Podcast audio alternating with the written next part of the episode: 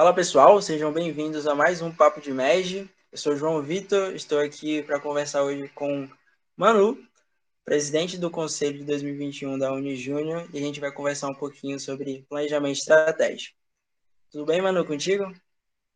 Oi, João, tudo certinho? Muito prazer, pessoal, tudo bem com vocês?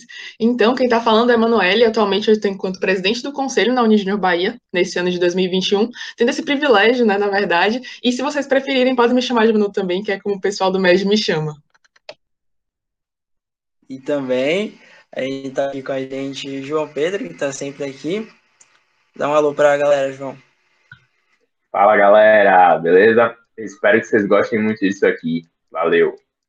A gente vai conversar um pouquinho sobre planejamento estratégico, sobre o que, que ele representa para toda a rede, o que é realmente planejamento estratégico para as pessoas mais novas que não conhecem, e para quem já está mais velho na rede, entender um pouquinho como ele está fundamentado esses últimos três anos, qual é o contexto dele, o que, que a gente pode esperar de transformação para esse Brasil nos próximos anos.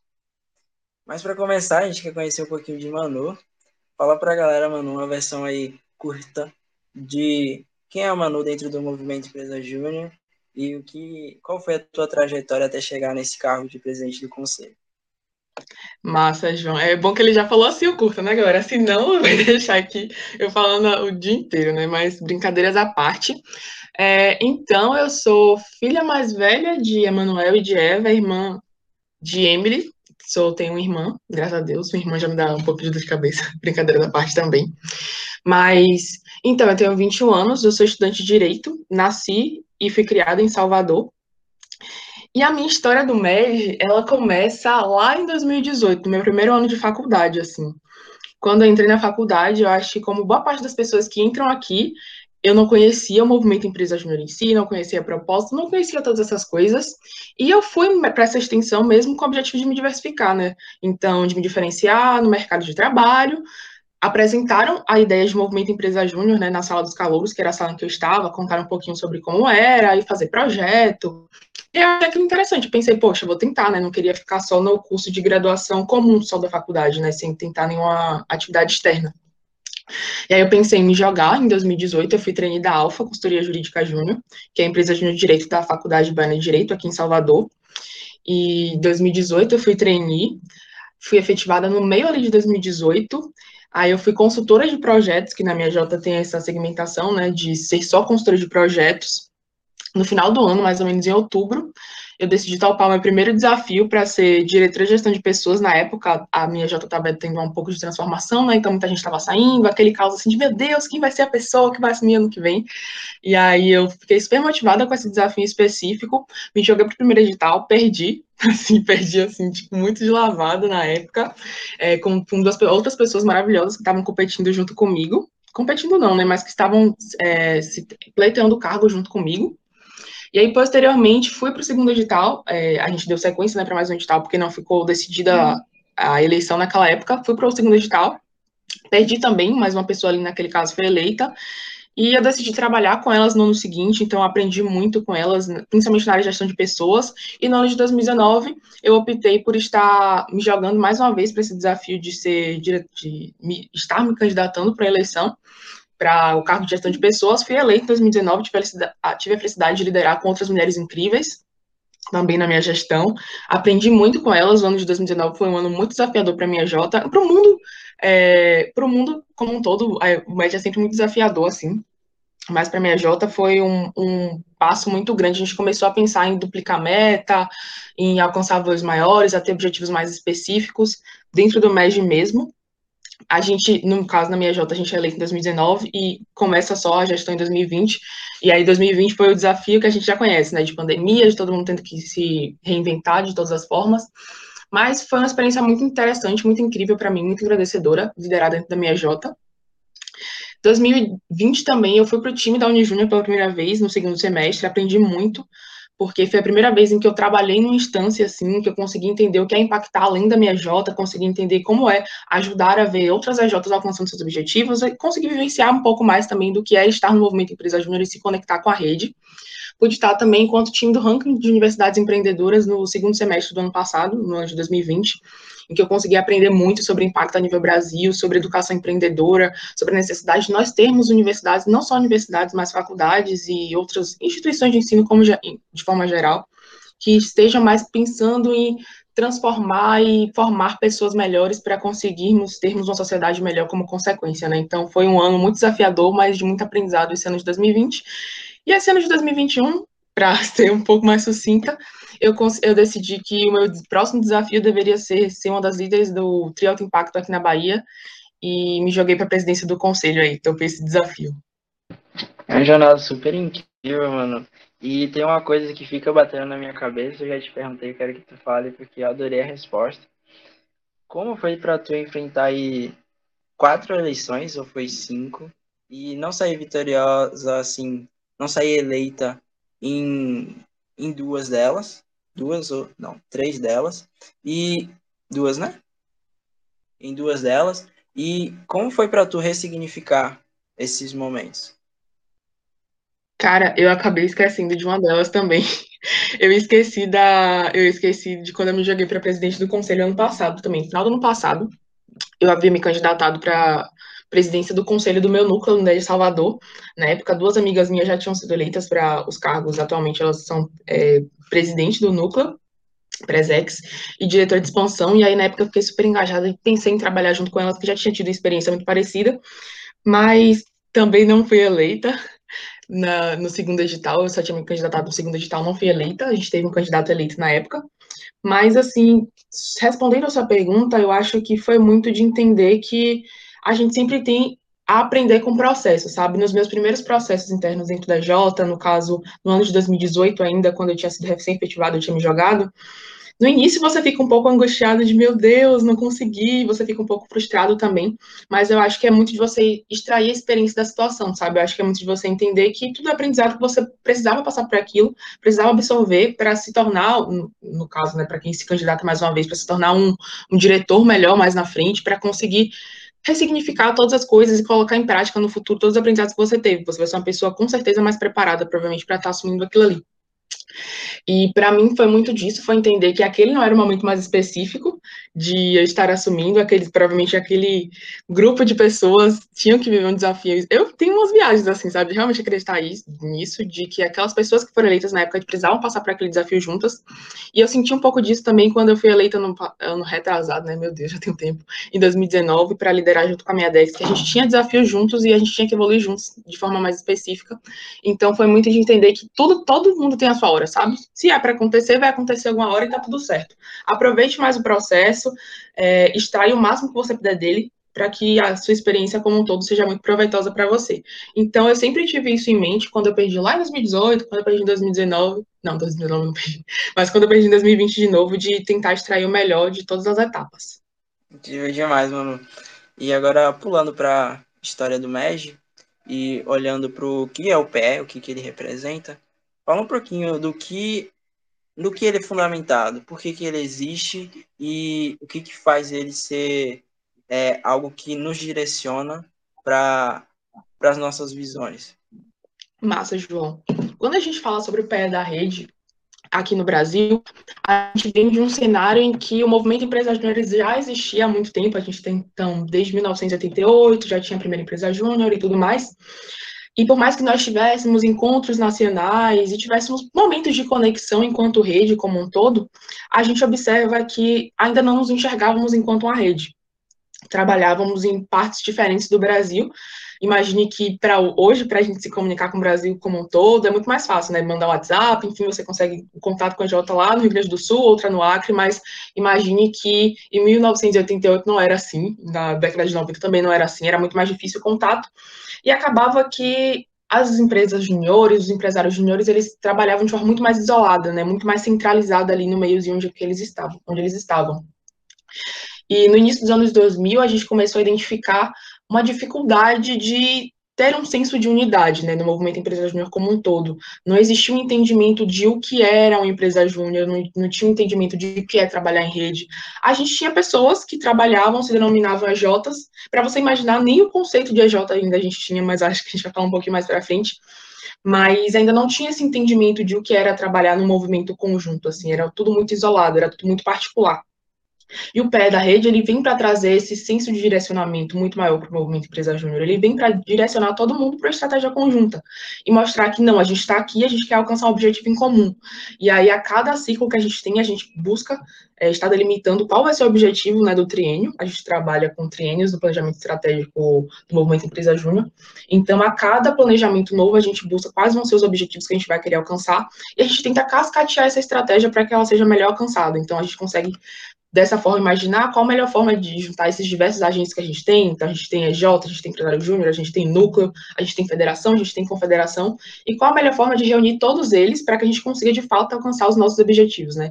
Então, é para isso que surge muito o PE, com esse objetivo de centralizar e conseguir fazer com que a gente consiga construir uma estratégia melhor uma estratégia que consiga direcionar melhor o rumo do movimento empresarial júnior como um todo e não ser aquela coisa assim, sabe, muito difusa e que acabe não dando lugar nenhum. Eu gosto de utilizar uma analogia sobre você, é, não sei se fala dirigir, mas sobre guiar um barco a remo. Em que quando você tem vários remos e cada um vai mandando, enfim, né, remando para uma direção completamente aleatória, seu barco não sai do lugar. Você precisa direcionar todo mundo, direcionar todos os remos para que de fato você consiga alcançar algum lugar específico, né, andando nesse barco. Então, é um pouco disso assim que foi o PE, de organizar todo mundo para que a gente consiga de fato avançar. Nossa, com essa contextualização, a gente já pode passar para o contexto de como foi fundamentado todo esse planejamento estratégico que a gente tem hoje. O que aconteceu nos planejamentos estratégicos anteriores? Como eles começaram e o que, que eles tinham como proposta para conseguir manter a rede e conseguir evoluir ao longo do tempo? Perfeito, João. Quando a gente entende sobre, a gente começa a se debruçar sobre a história do planejamento estratégico aqui no Brasil, a gente volta lá para o início dos anos 2000, né? Porque nós sabemos que, na verdade, o movimento empresarial aqui no Brasil ele existe desde a década de 80, né? Mas a gente ainda não tinha um entendimento de uma estratégia conjunta colaborativa com toda a rede brasileira. A gente ainda não tinha esse direcionamento nacional de como ser de do que era uma empresa júnior, né? Porque a gente começou realmente disso de o que é uma empresa júnior unificar esse conceito, unificar essa forma de atuação.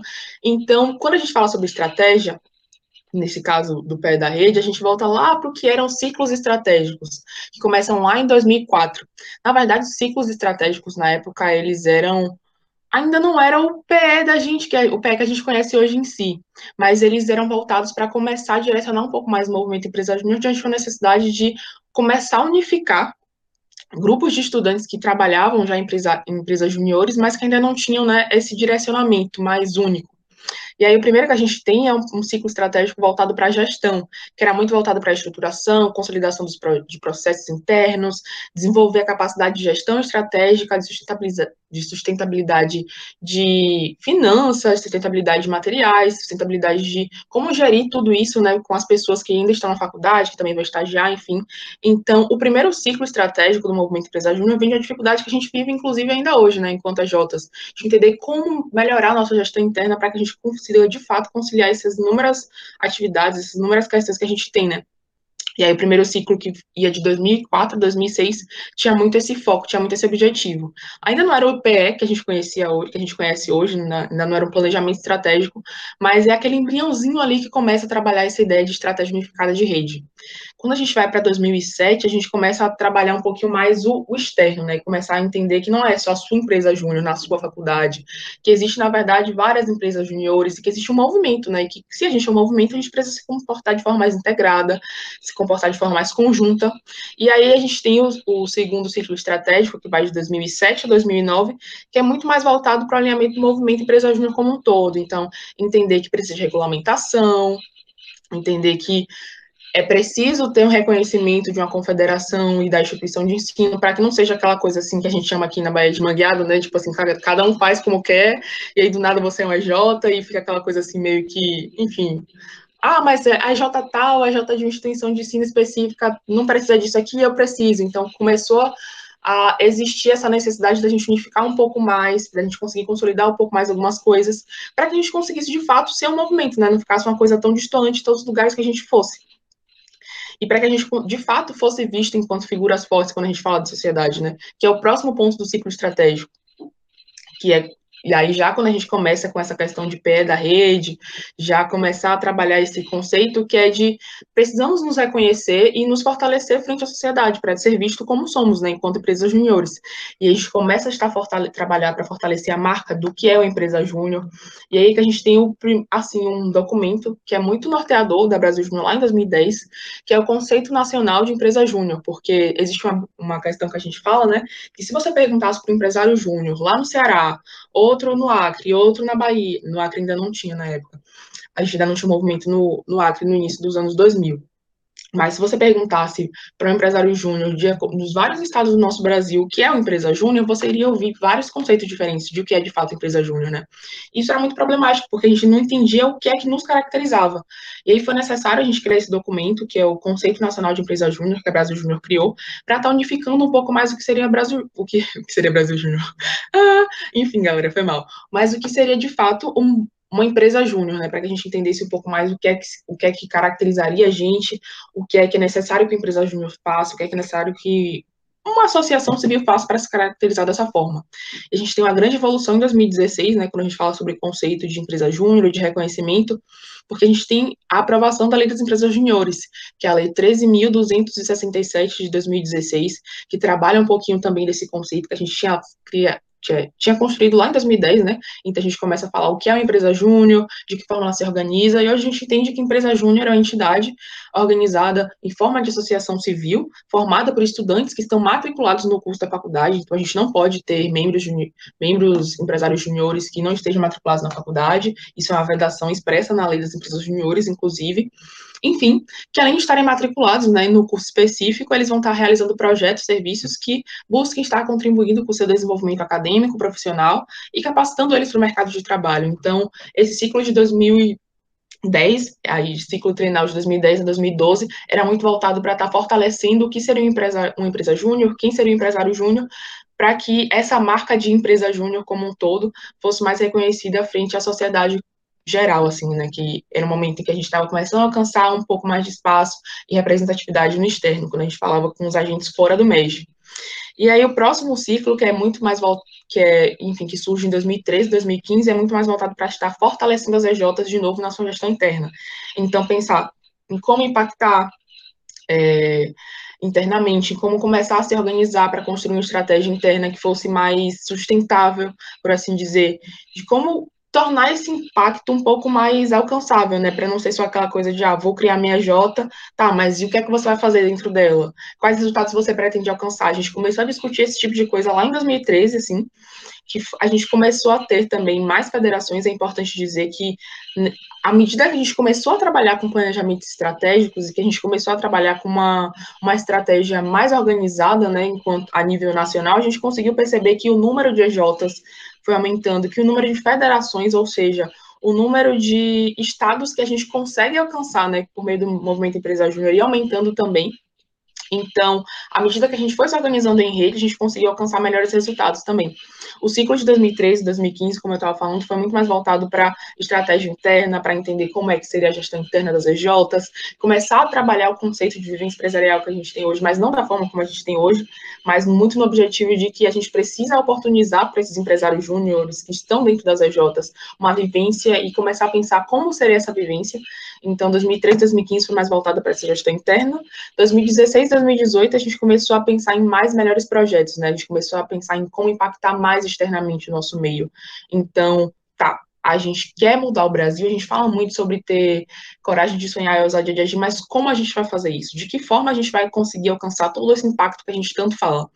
E aí o ciclo de, de 2016 e 2018 vem muito pensando em, tá, mais melhores projetos. Então, a gente vai trabalhar mais, a gente vai se capacitar mais internamente, né, quando a gente fala sobre empresário júnior na sua essência. Então, estando numa faculdade, produzindo projetos, então a gente vai se capacitar mais e vai, vai vender mais também, vai fazer mais também, e vai conseguir, consequentemente, impactar mais a sociedade que a gente vive. E aí a gente começou a trabalhar com esses conceitos que a gente já começa a conhecer hoje. Então, sistema de cluster, a gente começou a conversar também sobre o que seria autocrescimento, alto impacto, mas a gente entendeu analisando muito assim os dados, né? Porque do PE de 2013, de 2015 até o PE de 2016 e 2018, a gente teve um boom bem grande assim da quantidade de empresas juniores e de federações. e da quantidade também de milhares de reais que, que nesse caso começou a virar milhões, né, graças a Deus, mas começou a entender que precisava precisávamos ter outros agentes estratégicos trabalhando ali também junto com a gente, então começou a surgir como a gente, o questionamento de como a gente consegue inserir melhor os núcleos né, na estratégia das federações, porque aqui na Bahia, por exemplo, a gente começa a ter núcleos no início dos anos 2000. Em 2003 a gente tem o nosso primeiro núcleo, mas ainda assim a gente ainda não trabalhava em conjunto, né, com federação, federação, no caso confederação falando da Brasil Júnior, federação falando da Unijúnior, e aí os núcleos aí se dividindo pela, pela Bahia toda a gente ainda não tinha uma estratégia conjunta, né, de como trabalhar com esses agentes. Então, imaginem que uma mesma J poderia receber o estímulo da Brasil Júnior, que diretamente até ela, e passava um direcionamento, e aí a federação também podia entrar na J e acabar passando outro direcionamento, que poderia ser completamente diferente, porque não era tão organizado assim. Imagine que se a J fosse de uma federação nuclear, de uma federação com núcleos, poderia também vir o núcleo falar uma outra coisa completamente diferente, e a pessoa que estava dentro que estava na EJ ficava muito perdida e pensava, meu Deus, o que é que eu faço agora? Quem é que eu sigo? O que é que eu tomo aí como norte, né? E a gente começa a trabalhar como está inserindo esses núcleos na nossa estratégia lá em 2016, 2000, até 2016, 2017, 2018. A gente conseguiu ter um avanço muito grande, assim, trabalhando de forma mais organizada. Em 2000, em 2016 a 2018, a gente teve ali umas 808 empresas juniores, a gente teve um avanço em relação ao pé antigo de mais de 500 empresas juniores, a gente finalizou 2015 com umas 256 EJs, então a gente conseguiu crescer muito, a gente conseguiu alcançar mais federações também. 2018 é o ano que a gente fecha o Brasil, a gente consegue colocar uma federação em cada estado, de fato, no, no, nosso país. Isso significa conseguir garantir que pelo menos estudantes de todos os estados conseguissem ter essa vivência empresarial, né, conseguir um pouco mais do impacto do movimento empresa júnior na região, então foi muito especial esse pé específico. E a gente entra em 2019 com o objetivo de sermos mais fortes, mais conectados em todo o Brasil, formando líderes que fazem mais projetos de alto impacto, né.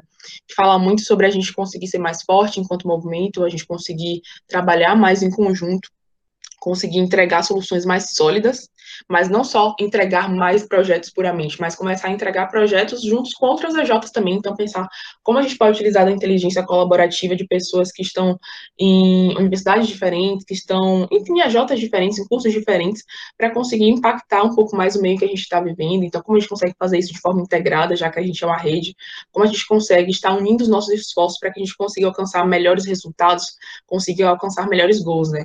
Então, mais fortes e conectados vem muito disso. Quando a gente fala sobre em todo o Brasil, a gente fala sobre estar tá alcançando, é isso que eu comentei, né, com vocês, sobre a gente estar tá alcançando o Brasil como um todo, de fato, não ser, não, não causar o impacto que a gente tanto fala, que a gente tanto se orgulha em um único lugar, sabe? É conseguir garantir que ele esteja pelo menos nas 27, nas 27 unidades federativas do Brasil, então, dar perenidade, né? Porque quando a gente vem de 2018, do fechamento do Brasil, como a gente gosta de falar, né? Que é ter a cada, em cada estado do país, no caso do Distrito Federal também, uma federação, a gente fala muito sobre ter pelo menos um empresário júnior vivendo, né, tendo um pouquinho da vivência empresarial.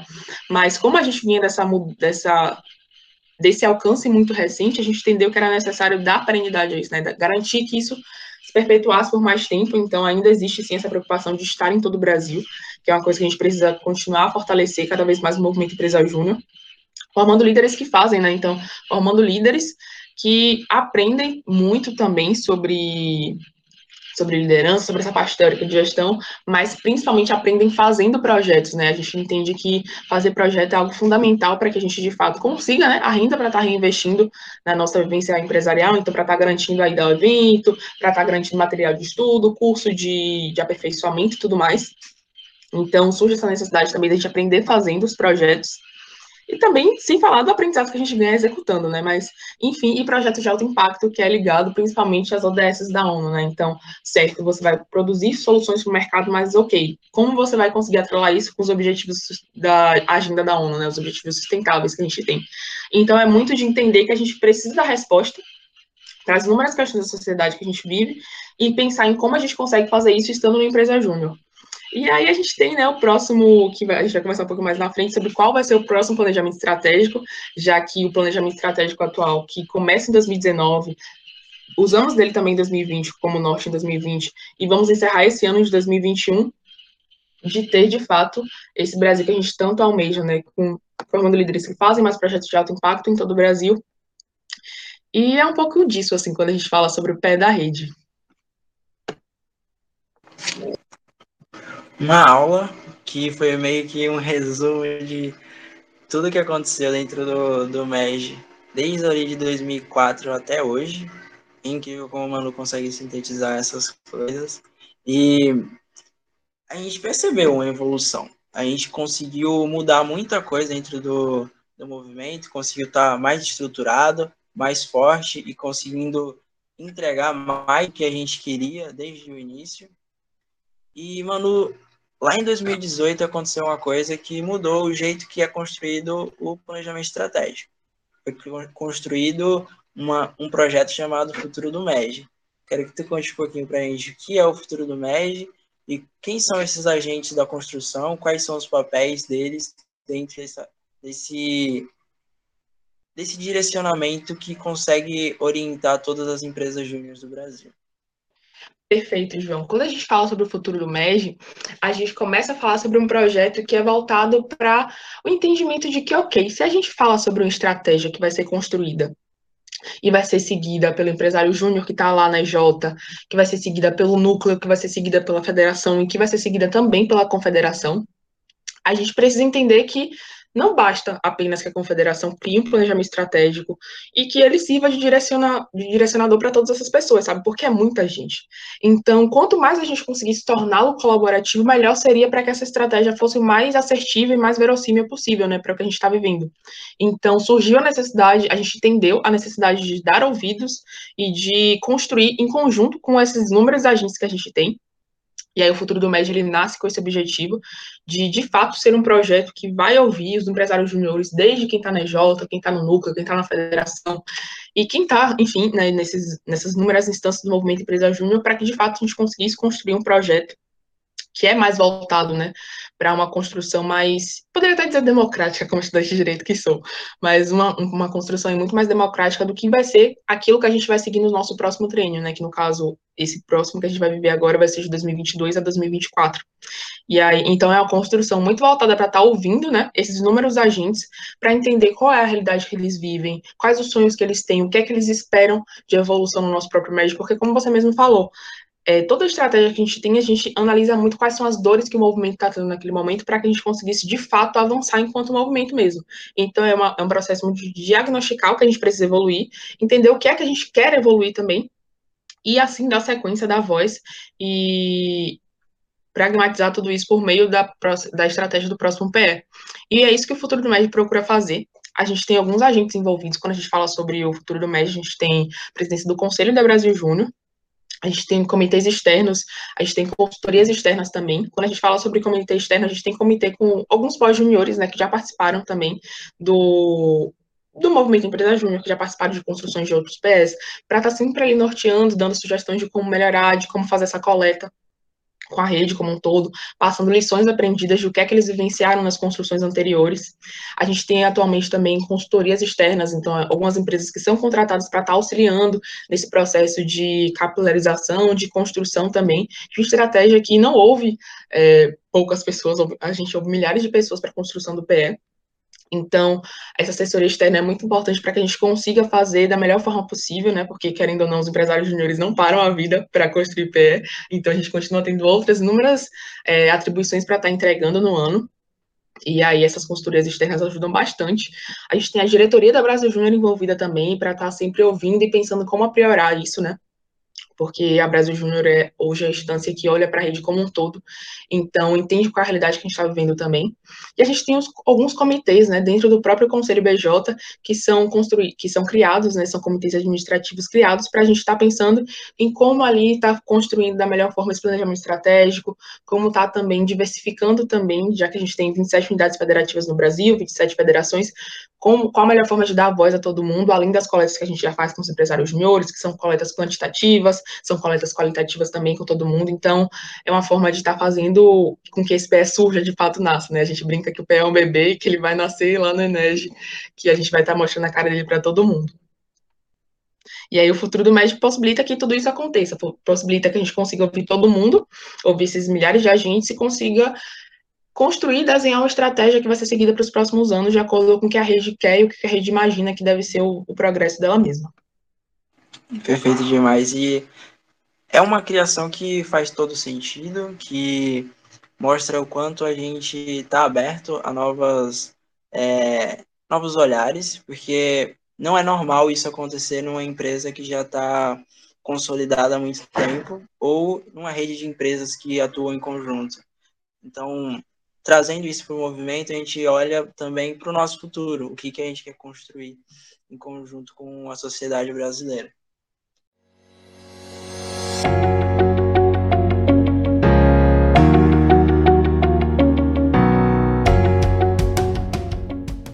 Agora pulando para saber quem realmente somos, olhar para dentro e saber quem a gente consegue representar quanto um grupo, quanto ao movimento Empresa Júnior. A gente tem uma missão que está ali desde 2009, desenhada e mostrada para a gente o porquê a gente faz o que a gente faz. Nossa missão atualmente é formar, por meio da vivência empresarial, empreendedores comprometidos e capazes de transformar o Brasil.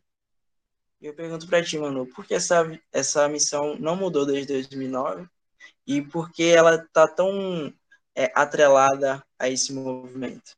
O movimento é sexy, o movimento é sexy.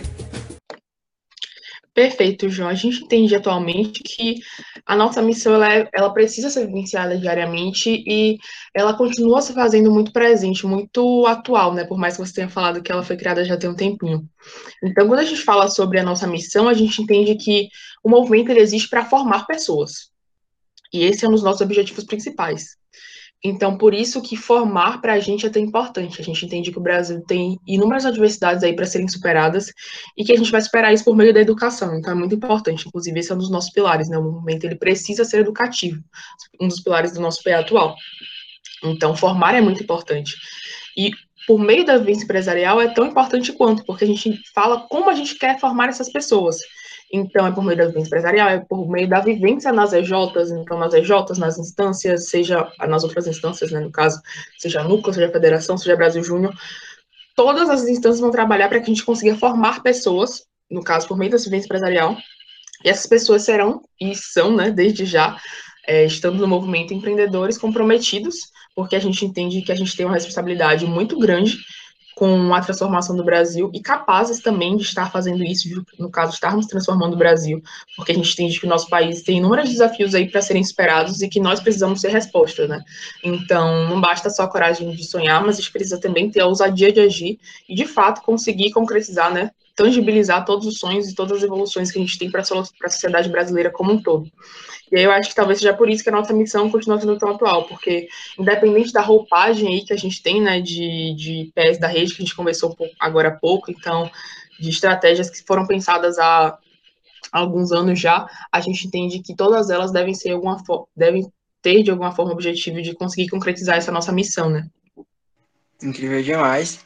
E deu para perceber o porquê, né? A gente vive esse movimento para conseguir realizar essa missão. É uma missão que vai estar sendo renovada o tempo inteiro, né?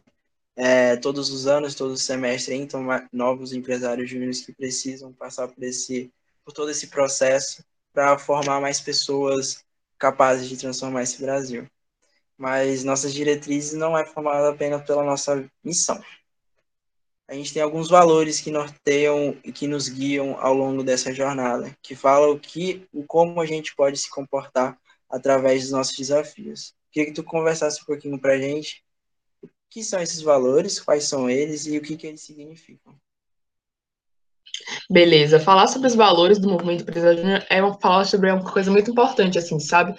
É sobre o que é que a gente compartilha enquanto movimento. É importante dizer que o pé da rede, que os valores, a missão. A gente não está falando sobre elementos estratégicos da Brasil Júnior, a gente está falando sobre elementos estratégicos que é da rede brasileira como um todo. A Brasil Júnior tem os valores deles, a Brasil Júnior tem a missão deles, então a gente está falando de algo que é nosso. E conhecer esses valores é muito importante porque também são um pouquinho, fala um pouquinho sobre como nós somos aqui no MED, né? É aquilo que a gente compartilha com quem está lá no norte do país, com quem está lá no sudeste, no centro-oeste no sul também. E aí, como alguns valores, a gente tem orgulho de ser média, assim. É o primeiro valor que a gente tem, que fala muito sobre nós termos orgulho de sermos empresários júniores, de estarmos no movimento Empresa Júnior. A gente entende que nosso orgulho de ser júnior é o que nos faz ser grandes, gigantes, na verdade, pela própria natureza, né? Fazendo uma alusão aí ao hino do Brasil.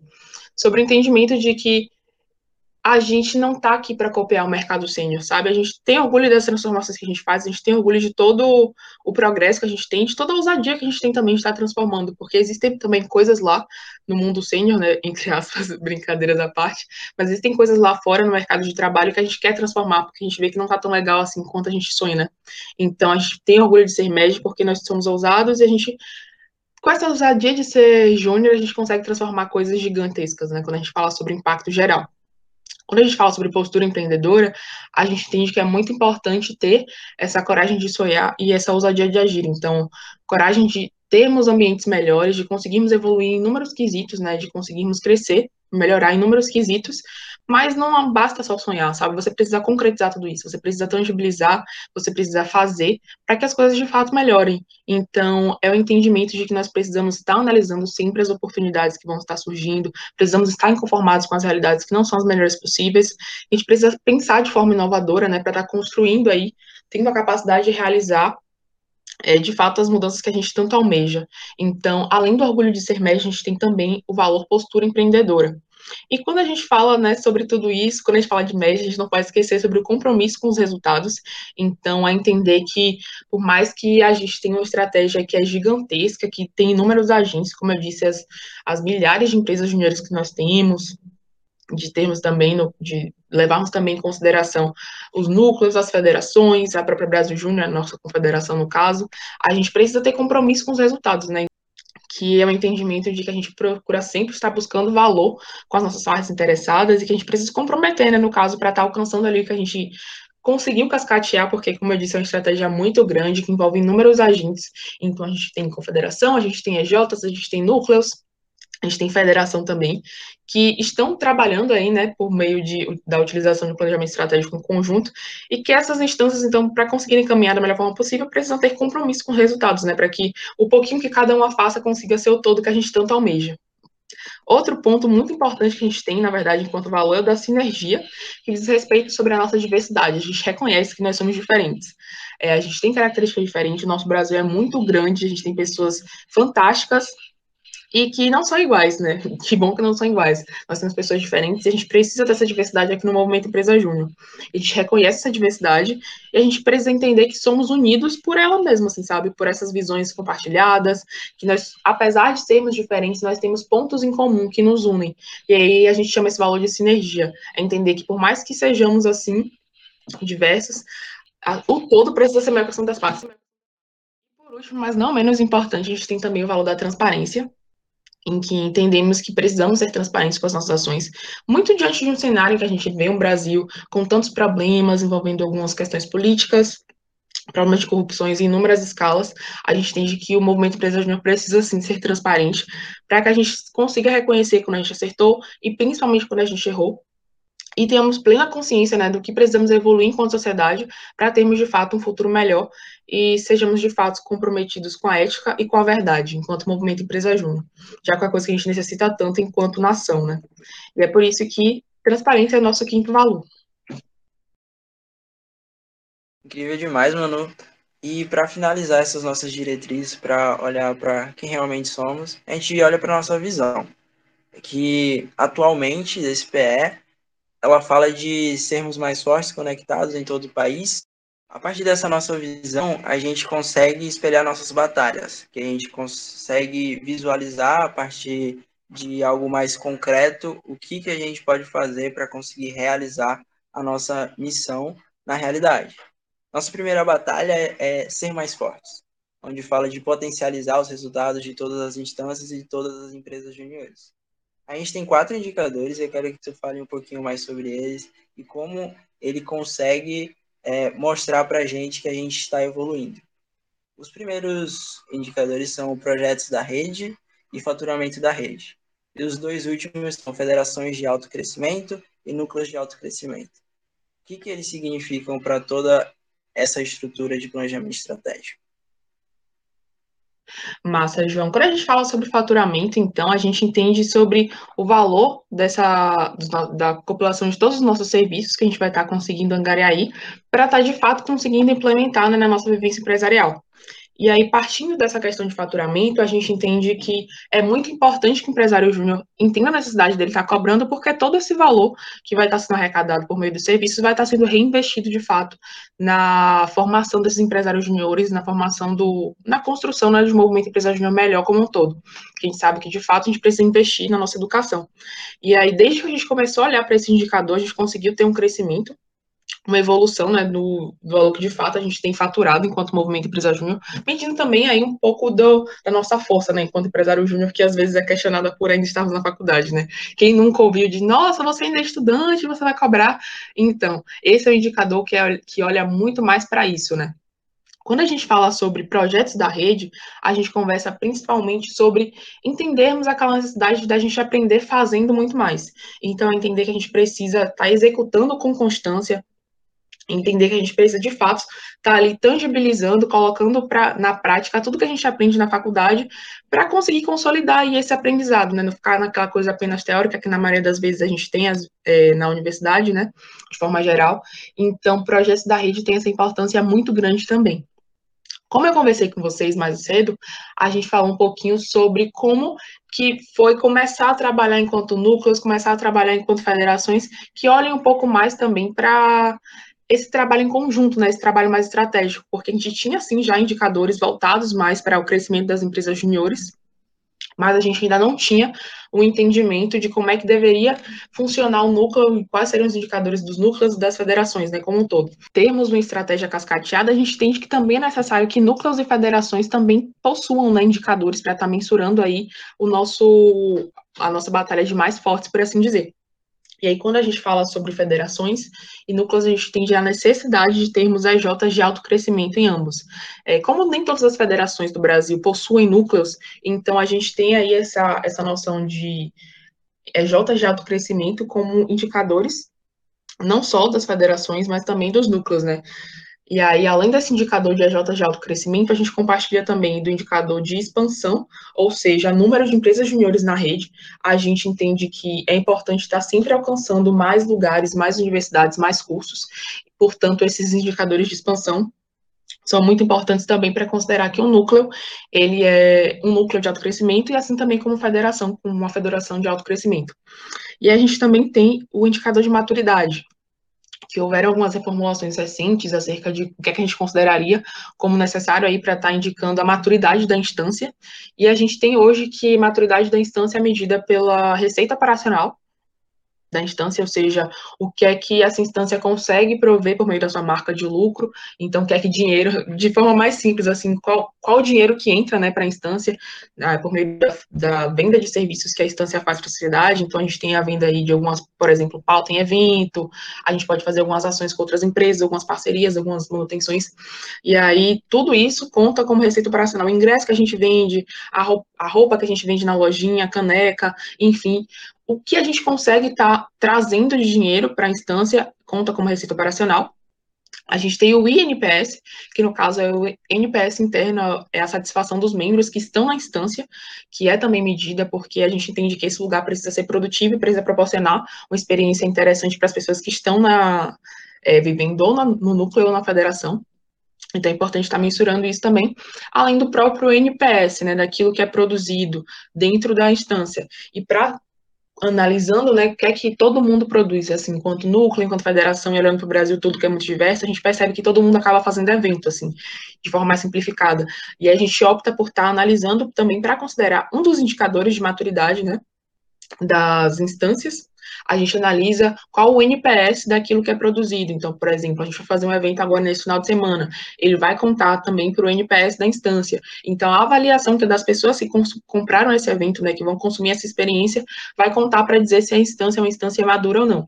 E aí, esses são os indicadores que a gente tem tanto para o núcleo quanto para a federação serem considerados uma federação de alto crescimento. Ficou muito perfeito, mano. Nem eu tinha essa visão assim tão completa do que era uma uma federação de alto crescimento, eu ficava sempre confuso se eram apenas os resultados das EJs ou se tinha algo mais. Então foi muito perfeito em explicar isso. tem algo mais que poderia agregar para falar assim de maneira mais simplificada? O que é uma federação e um núcleo de alto crescimento, se for olhar assim no âmbito mais geral? Nossa, eu acho que de forma mais simplificada a gente pode trazer o, o, a meta de EJ de alto crescimento, que todo ano, assim como as EJs precisam estabelecer né, faturamento e projetos, a gente estabelece qual vai ser a meta de EJs que vão estar alcançando alto crescimento nessa instância. Então, esse é um dos indicadores. A gente tem também os indicadores de expansão, ou seja, da, do aumento né, dessa rede em específico. Então, quantas EJs a mais vão entrar não só EJs, mas quantas instituições de ensino a gente vai estar alcançando também é importante, mas isso não para autocrescimento, acho que eu, enfim, não posso estar entrando tanto nessa parte, mas indicadores de quantas EJs mais vão estar entrando é muito importante também. E por último, indicador de maturidade das instâncias, que envolve três indicadores internos, que é a receita operacional, que é aquilo que a instância vai estar trazendo né, financeiramente para ela mesma, para estar garantindo a sua manutenção, a sua regularização jurídica, tem o indicador do INPS, que é a satisfação dos membros que estão nessa instância, seja núcleo ou seja federação, e também o NPS daquilo que é produto nessa instância, né, ou núcleo ou federação. Então, qual a satisfação das pessoas que consumiram a experiência dessa instância? Esses são os indicadores de maturidade que estão dentro da ali, né, da parte de autocrescimento das dos núcleos das federações. Perfeito. Tu mostrou pra gente o que significa ser mais forte dentro da nossa visão e dentro desse planejamento estratégico. E uma coisa que fico olhando assim, a gente está alcançando isso, a gente tem colocado é, na realidade o que a gente tem proposto desde, dos, desde 2018, quando foi realmente construído o planejamento estratégico para 2019 até 2021, a gente tem alcançado esses indicadores, mano? Perfeito, assim. Quando a gente fala a nível de Bahia, mesmo da Unijúnior mais especificamente, a gente tem um, uma análise histórica de que até é, a partir de 2019 a gente começou a, de fato, alcançar esses gols um pouquinho maiores mas não necessariamente falando sobre autocrescimento em si, a gente tinha um sonho de começar a alcançar é, voos de alto impacto, conseguir de fato bater essas metas que às vezes a gente focava muito só na parte da meta das EJs e não necessariamente a gente conseguia alcançar o resultado. Mas a partir de 2018 a gente começa a trabalhar enquanto federação sobre a necessidade de de fato estar alcançando essas metas enquanto instância e a gente vai progredindo e 2019 a gente começa não para falar sobre ser alto crescimento, mas em si ser alto impacto. Então quando a gente começa a tangibilizar tudo isso que a gente sonha, de conseguir de fato entregar todas essas questões. Falando agora para nossa segunda batalha, que fala de sermos conectados e fortalecer mais as conexões é, entre a rede, olhando de como uma EJ pode ajudar a outra e como o papel dos núcleos e das federações são muito aplicados para que essa união consiga tornar o movimento mais forte, a gente tem um indicador de empresas júniores conectadas. Fala para a gente como esse indicador faz a gente ser mais conectado e o que é, o que são essas empresas conectadas, o que elas significam para toda essa estratégia. Perfeito. A gente entende que empresas conectadas, elas nascem principalmente de empresas juniores que já alcançaram alto crescimento, então empresas juniores que conseguiram, por exemplo, sanar a problemática do faturamento, dos projetos, da porcentagem de membros que executam e conseguiram entregar mais, né? Não foram qualquer projeto que elas entregaram, elas conseguiram entregar ações compartilhadas, ou seja, elas conseguiram entregar alguns projetos que não envolveram só né, é, a execução deles, é, da sua EJ de forma específica, mas também o envolvimento com outra EJ, com outras EJs que também fizeram parte ali para a entrega de uma solução mais robusta para a sociedade. Então, vem essa noção de ação compartilhada, de construção em conjunto, né, de inteligência coletiva de rede, de não ser uma única EJ executando uma questão, ou também indicando para indicando outra EJ para estar tá fortalecendo aí essa, essa solução, né, de forma geral. Então, tem as ações compartilhadas, que envolve outras EJs, a participação de outras EJs na, na chegada do cliente até a solução, e também a participação em eventos, porque a gente entende que uma EJ conectada precisa estar em contato constante com a rede, e a gente entende que atualmente os eventos são a melhor forma de estar tangibilizando isso, sabe? De estar tangibilizando que a EJ continua tendo contato com outras EJs, com a instância como um todo, já que a gente vive em rede, a gente precisa estar sempre conectado, a gente precisa estar tendo pontos ali de encontros em que a gente consegue estar tangibilizando essa união, esse contato um pouco mais próximo, né? E aí, quando a gente fala sobre a EJ Conectada, a gente também tem uma meta de participação dos membros delas dos eventos. Então, as EJs todo ano estabelecem também qual a porcentagem dos membros que vão estar participando de evento, pelo menos um evento que conte para essa meta de participação em eventos, que significa que pelo menos os membros dessa EJ conseguem se conectar com a rede, né? Às vezes a gente tem só o conselheiro da EJ trabalhando ou na assembleia, é, participando ou então no conselho do núcleo, e não necessariamente a gente tem a EJ como toda envolvida, né? E é importante que todo mundo sempre esteja conectado e não só esse conselheiro ou conselheira. E aí, por isso é muito importante. Quando a gente fala sobre é, núcleos e federações conectadas, a gente entende que é importante analisar também o número de IES, ou seja, número de instituições de ensino superior, e não só isso, número de empresas júniores conectadas também. Então, a gente acabou de falar sobre como, como a empresa júnior se torna, de fato, uma empresa júnior conectada, e aí, para o indicador de núcleo ou federação conectado, é importante olhar também esse número de AJs conectadas, porque ele influencia diretamente para considerar se essa instância conseguiu ser conectada ou não. Porque diz muito, né? Se as suas, se as suas AJs se conectam, você consegue também se tornar, de fato, uma instância conectada. Show, show. E olhando para a Bahia hoje, como é que está a situação das EJs conectadas, dos núcleos e da federação? Ela tem conseguido cumprir com esse compromisso? Nos últimos anos, a gente conseguiu, sim, é, superar um pouquinho mais esse gol aí de conectadas. Pensando lá, principalmente desde 2019, a gente consegue alcançar isso um pouco melhor. Antes, como eu disse, de uma forma geral, não era uma coisa que a gente conseguia alcançar tanto, mas como a gente pensa num gol ainda maior, falando da estratégia estadual, a gente tem conseguido superar a, a questão das conectadas, das instâncias conectadas, sim. Alguns núcleos eles conseguiram, infelizmente nem todos os núcleos conseguiram alcançar esse gol no nosso último ano, mas a gente quer ir além também com os nossos núcleos, pensando no próximo, na próxima que a gente vai conversar um pouquinho mais. Mas, de fato, é uma coisa que a gente ainda não conseguiu evoluir enquanto Bahia como um todo. A, a federação conseguiu alcançar as, nos últimos anos o indicador aí das conectadas, mas infelizmente nem todos os nossos núcleos conseguiram. E a gente luta para que todo mundo consiga ir além da conectada, né? Ir para alto impacto. Esse é o sonho do nosso ano. É bom tu falar disso, que nem toda a rede baiana consegue ser conectada hoje. E, e é algo que a gente pode olhar, e não é só a federação, não é só os núcleos que precisam estar tá olhando para isso, é todas as empresas olhando para como eu posso participar mais, mais desse movimento, ser mais efetivo e participar na, no progresso de outras empresas. Então, a gente conseguir trazer essa visão para que cada um pense como é que eu posso ser mais conectado com o movimento, como é que minha J pode contribuir mais. E olhando para a terceira batalha, que a gente olha para em todo o Brasil, que estipula a gente tentar ampliar o, o acesso da vivência empresarial dentro das universidades brasileiras, a gente tem basicamente dois tipos de indicadores.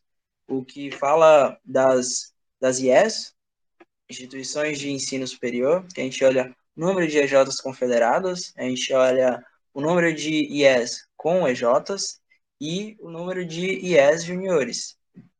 Quero que tu fale também o que é IES juniores, que normalmente não é um termo, um conceito que é muito difundido. E, por fim, o último indicador que olha mais para a vivência empresarial, a gente olha o faturamento por, por empresário júnior. O quanto que é, o movimento está conseguindo faturar em relação a cada empresário júnior. Perfeito. E aí, quando a gente tem, então, essa preocupação de sermos em todo o Brasil, surge a necessidade de nós olharmos para alguns indicadores, como o João já falou, né? Então, número de AJs confederadas, que a gente procura sempre estar tá aumentando, número de ES com AJs, né? Porque a gente procura estar em várias instituições de ensino diferentes, então é importante que a gente não concentre todas as nossas instituições de ensino em uma única universidade, uma única faculdade, um único instituto federal, enfim, seja qual for a IES, é importante que a gente esteja em várias delas, para conseguir oportunizar para que mais estudantes tenham de fato acesso à vivência empresarial então, a gente considera, sim, na batalha de em todo o Brasil, o número de instituições de ensino com EJs. E a gente tem também o número de ES juniores, que, como o João estava falando, são basicamente as, as instituições de ensino que possuem pelo menos 25% dos seus cursos de graduação com alguma empresa júnior. Então, é importante que a gente tenha, no caso, para ter essa, essa qualidade aí de IE júnior, pelo menos 25% dos seus cursos. A partir disso, você já é considerado IE júnior. Então, digamos que, no, meu, no caso da minha instituição de ensino, por exemplo, na minha faculdade, 100% dos nossos cursos possuem IE júnior, porque a gente só tem um curso e esse único curso tem uma empresa júnior, então a gente consegue garantir aí. Mas, por exemplo, se a gente tivesse uns quatro cursos, também a gente conseguiria garantir quatro cursos diferentes e tendo uma única empresa júnior, a gente também consegue garantir, porque basta que 25% desses cursos, de fato, sejam abrangidos aí por alguma empresa júnior. Então, é isso que a gente consegue traduzir quando a gente fala sobre ES júnior. Pera, último indicador. Ficou faltando falar uma coisa, não foi? É, o último indicador. Faturamento por empresário júnior. Ah, tá. Então eu vou começar dando sequência. Tá. E aí, dando sequência, quando a gente conversa sobre faturamento por empresário júnior, a gente entende que é muito importante que a gente consiga oportunizar, né, de fato, financeiramente, é, essa educação empresarial para mais pessoas. E por conta disso, é importante que a gente mensure é, o faturamento por empresário júnior, que basicamente significa você pegar todo o faturamento da EJ e dividir pela quantidade de seus membros.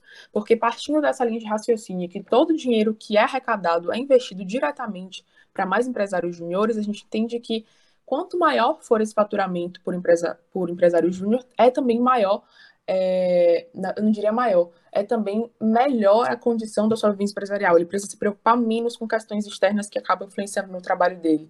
Então, por exemplo, a gente consegue dessa forma com um faturamento mais considerável né, para o empresário júnior, a gente consegue garantir que mais pessoas consigam ter acesso à vivência empresarial, porque é muito difícil ainda hoje no Brasil todo mundo conseguir garantir estar na universidade quando era presencialmente, né, e ainda assim quando é no virtual, a gente conseguir garantir o acesso a todo mundo na internet, enfim, tudo isso tem custo. E dessa forma, é, quantificando o nosso trabalho por meio de, enfim, né, vendendo os nossos serviços, a gente consegue garantir que pessoas que não necessariamente lá no início tinham condições de estar trabalhando voluntariamente consigam se manter é, dessa, nesse curso de extensão, né? Nessa atividade de extensão, na verdade. Então, que ela consiga estar na EJ, que ela consiga, na época que era presencial, para que ela consiga, talvez, almoçar na universidade, que não tem essa condição, né? Às vezes precisa trabalhar de tarde na EJ e não tem como almoçar, pagado para o dinheiro. Então, a Jota consegue oportunizar tudo isso por meio do faturamento para o empresário júnior. Por isso que é um indicador tão importante, porque é um indicador que é mais voltado assim para estar incluindo pessoas que não necessariamente tinham dinheiro para estar participando do movimento, garantindo assim mais diversidade, garantindo que a gente consiga, né, colocar pessoas que talvez lá no início não conseguissem ter essa experiência de participar de uma empresa júnior, mas graças ao faturamento da sua Jota, que é reinvestido diretamente nesse membro, ele consegue, né, de fato. Por isso que é importante a gente conversar sobre isso também. Incrível demais, mano. Esse último indicador é um, é um que me prende muita atenção, porque a gente olha assim, se a gente fosse uma empresa, a gente estaria conseguindo pagar os nossos, é, nossos membros, nossos colaboradores, para estar conseguindo incentivar eles a fazer o melhor trabalho que eles conseguem? Se a resposta é sim, significa que a gente está conseguindo investir o que a gente precisa para manter os nossos empresários alinhados com o propósito do MEG e conseguindo aprender durante o processo, conseguir estar executando e se tornando é, líderes que fazem. Que a gente já pula para a nossa próxima batalha, que tem apenas um indicador e que às vezes a gente não consegue ver a relação, mas acredito que tu vai na tua fala tu vai mostrar muito do como a gente consegue é, alinhar EJs, EJs de alto crescimento com líderes que fazem. Esse, essa batalha olha muito para conseguir formar líderes empreendedores que consigam trazer um time de alta performance que consigam alcançar resultados. Então, o que significa esse indicador dentro dessa batalha, mano? Perfeito, João. A gente fala muito sobre a J de alto crescimento por alguns motivos em, especial, em especiais, né? É, a gente tem a questão do faturamento, que a gente já conversou antes. Mas o número de projetos também é importantíssimo, porque a gente já conversou lá no início também do nosso, da nossa conversa hoje sobre a necessidade de estarmos aprendendo fazendo. Então, é aprender, aprender a teoria na sala de aula, na maioria das vezes, mas também aprender colocando a mão na massa. E a execução dos projetos é essencial para que, de fato, nós sejamos líderes que fazem, né? Porque a gente fala sobre fazer mudança e a gente entende que fazemos também a mudança por meio dos nossos projetos. E é por isso que o autocrescimento é tão importante. Mas, além disso, a porcentagem dos membros que executam também. Porque não adianta é, chegar em 10 projetos na Jota e uma única pessoa ter a oportunidade de, de fato fazer. Então, quanto mais pessoas a gente coloca aí todo ano, né? A porcentagem de membros que executam, quanto mais pessoas fizerem esse projeto, esse projeto, a gente consegue dizer que mais pessoas estão conseguindo ser líderes que fazem, que estão conseguindo se aprimorar melhor nessa situação, se aprimorar melhor ficou um pouco redundante, mas estão conseguindo aí estar tá melhorando a sua experiência, né? De fato, colocando em prática toda a transformação que a gente espera. A gente na maioria das vezes na EJ, a gente só consegue transformar por meio dos nossos projetos, né? Quando a gente consegue se envolver com o núcleo, com federação, em outras instâncias no geral, a gente consegue impactar além da nossa EJ. Mas quando a gente está na EJ, a gente consegue impactar e fazer a mudança principalmente por meio dos projetos. É por isso que é muito importante que todo mundo consiga fazer projeto, que todo mundo coloque a mão na massa, que não fique restrito a uma, uma duas pessoas, para que de fato todo mundo seja líder que faz. Incrível demais. E já linkando com mais projetos de alto impacto, que tem em sua base realizar melhores projetos que resolvam problemas que consigam gerar impacto na sociedade, a gente consegue passar por dois, mais dois indicadores, que é o, a percepção de valor dos clientes, que a gente olha através do NPS, e a quantidade de projetos de impacto, que a gente olha pela quantidade de projetos de impacto executados por essas EJs que está diretamente relacionado com é, as ODS, os Objetivos de Desenvolvimento Sustentável da ONU. Como isso está tudo ligado, mano? E o que, que esses indicadores fazem a gente conseguir impactar mais e melhor dentro da sociedade? É, é um entendimento, João, de que a gente precisa tá, né, quando a gente fala sobre NPS, no caso das EJs de impacto, é o entendimento de que a gente precisa de fato está conseguindo promover uma experiência satisfatória para o nosso cliente. Então, não é só você vender vários projetos, você conseguir dinheiro. É importante que a pessoa que comprou, que adquiriu, esteja dando aí um NPS promotor. Então, é, na verdade, não necessariamente promotor, vai depender, na verdade, da, da meta que a gente colocar. Mas é interessante que a gente analise muito como vai ser a experiência desse cliente né, na compra desse serviço específico. Então, entender que ele precisa gostar, que ele precisa achar interessante a solução que você proporcionou a ele. É por isso que a meta de NPS é importante. Quando a gente fala sobre projetos de impacto, é esse entendimento mesmo que você falou, da necessidade da gente impactar muito além do, dos nossos serviços, né? Que eles precisam estar ligados aos objetivos sustentáveis da ONU. Então, entender que a gente precisa impactar além do, do financeiro, né?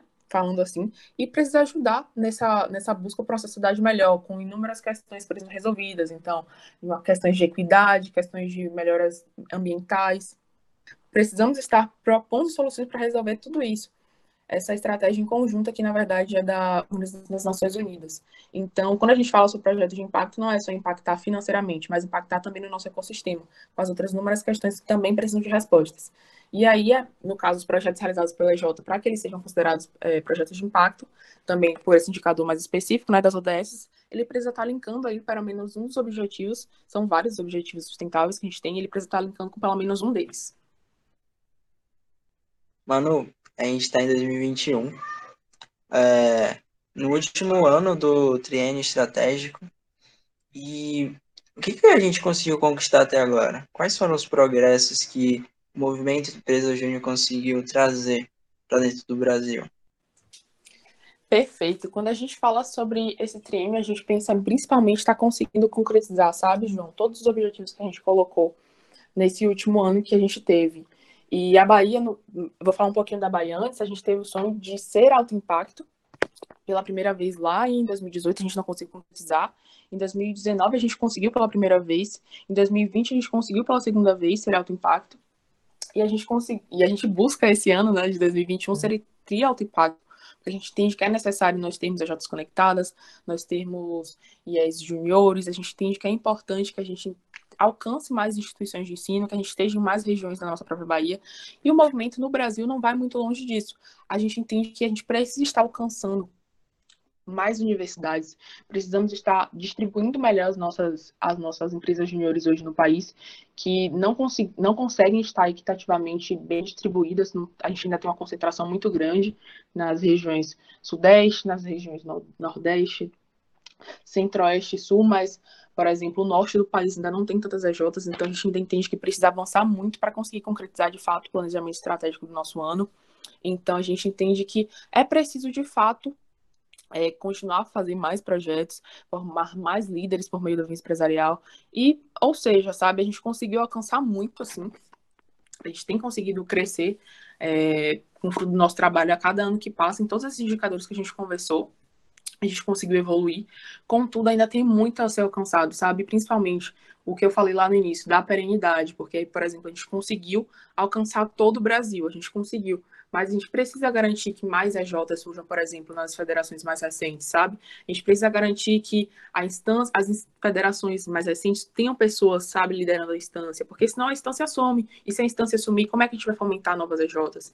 Então é muito importante continuar dando perenidade a todas essas ações que a gente pensou nesse planejamento estratégico, para que não venha um novo planejamento e a gente esqueça de. a gente perca toda a evolução que a gente teve antes, sabe? Então, continuar pensando como construir mais a JC, é, tá continuando a linkar os nossos projetos ao desenvolvimento sustentável, pelo menos esse é o entendimento que a gente ainda tem até 31 de dezembro, assim, sabe? Aí o próximo PE vai trazer talvez outros desafios, vai permanecer com alguns desafios, não sei o certo dizer ainda, não posso dar esse spoiler também, mas esse entendimento que a gente conseguiu crescer muito enquanto movimento, todos os anos a gente conseguiu alcançar é, nossos objetivos, mas a gente precisa continuar se desafiando, precisa continuar garantindo que a gente vai alcançar ainda assim quando outros objetivos vierem, sabe? Isso não vai ser um problema de lá no futuro, assim, de conseguir alcançar e garantir a existência, a permanência. Incrível demais, mano. E quando a gente olha para o Brasil, qual a transformação que o MED está conseguindo é, trazer para o nosso país? Perfeito. Quando a gente fala sobre a transformação do MED no Brasil, a gente consegue falar sobre muito projeto, a gente fala sobre muita, muito faturamento né, reinvestido na educação. E não só lá no início, né, quando a gente começou a trabalhar com planejamento estratégico, a gente não sabia que a gente ia conseguir impactar de tantas formas diferentes. Assim. Mas atualmente o MEG ele impacta de inúmeras maneiras. Por exemplo, ano passado, quando a gente estava com a pandemia, a gente tinha Unidos pelo Brasil, por exemplo, que conseguia conectar empresas juniores a nível Brasil com micro, micro e pequenas empresas que precisavam de soluções assim que a gente tem no mundo do no movimento empresário júnior, empresários júniores construindo. Então a gente conseguia conectar as pessoas que precisam disso e que não necessariamente tinham condições financeiras para estar conseguindo essas soluções. A gente tem hoje também é, o Ranking de Universidades Empreendedoras, que é um projeto da Brasil Júnior, que é voltado para estar fomentando melhores instituições de ensino, então está tá garantindo aí, está compartilhando mais mais boas práticas entre as empresas juniores. Eita, corta essa parte. Mais boas práticas. A gente tem aí o ranking das, das empresas. Uh, volta a parte do Rui. A gente tem também a solução do ranking das universidades empreendedoras, que busca estar tá fomentando instituições de ensino mais empreendedoras que vão além daquela grade curricular mais básica, então conseguem garantir uma melhor vivência para os seus, seus estudantes, né? Que não necessariamente são empresários juniores, quando a gente fala de das, do ranking das universidades empreendedoras, então compartilhar o que é que a gente consegue fazer para que, de fato, as nossas universidades sejam do século XXI, né? Não tenham um ensino muito arcaico, consigam evoluir junto com a sociedade. Então, o impacto que o MED tem causado hoje vai muito além dos nossos serviços que a gente consegue, do nosso número de projetos que a gente consegue, consegue, consegue entregar para a sociedade, do número de faturamentos que a gente planeja no início do ano consegue garantir também. Mas é falar também sobre impactos que vão além desses indicadores que a gente está mais acostumado e pensar no que é entregue para a sociedade como um todo, assim.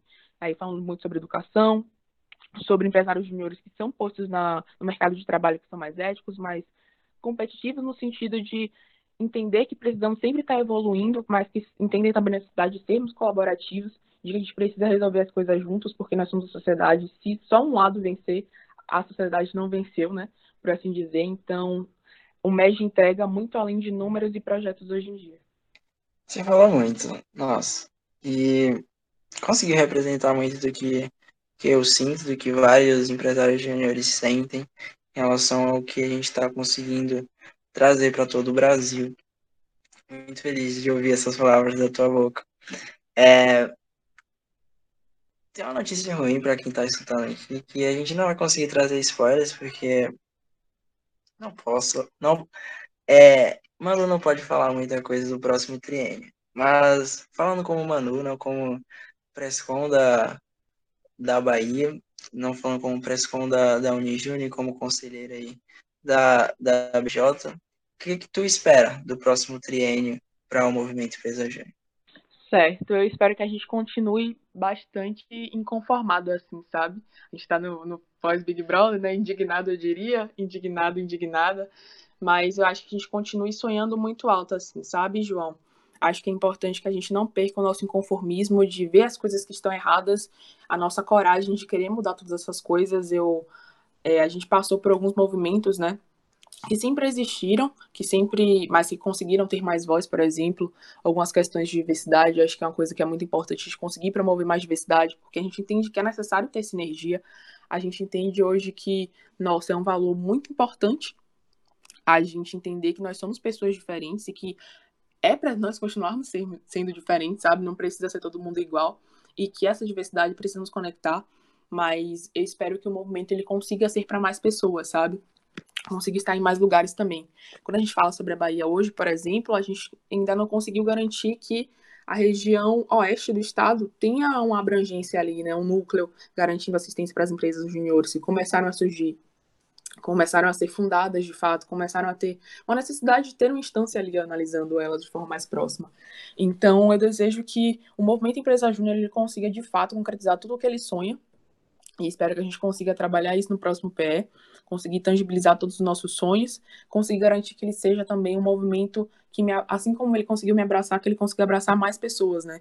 E pessoas que talvez não tenham a condição lá no início de estar garantindo toda essa vivência que a gente sabe o quão transformador é. Eu espero que ele consiga ser para mais pessoas e que ele continue indignado e fazendo muito para mudar tudo isso.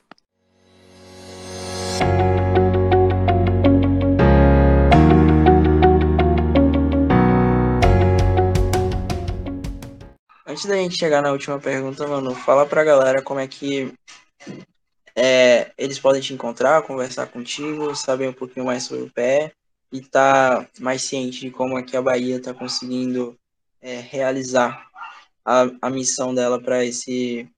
A missão não, na verdade, a visão da Bahia para esse triênio. Ok. Essa eu preciso falar, tipo, redes sociais, não sei o quê. Exato. Ai, meu Deus, não nasci pra ser blogueira, não, mas ok.